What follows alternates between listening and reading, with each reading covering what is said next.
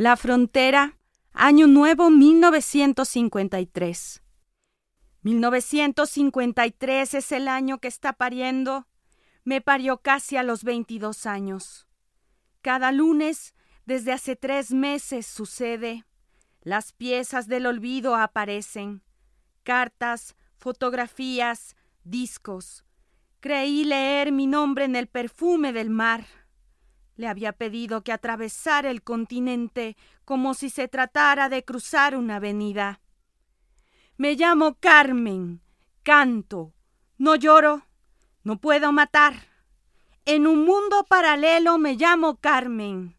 Llegará ese día, yo estaré, tú serás.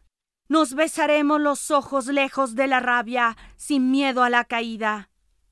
Estoy en un trance agotador sin sueño, sin el deseo de comer, sin el deseo del agua, pensando en esa separación de los hemisferios, de los continentes, de los mares.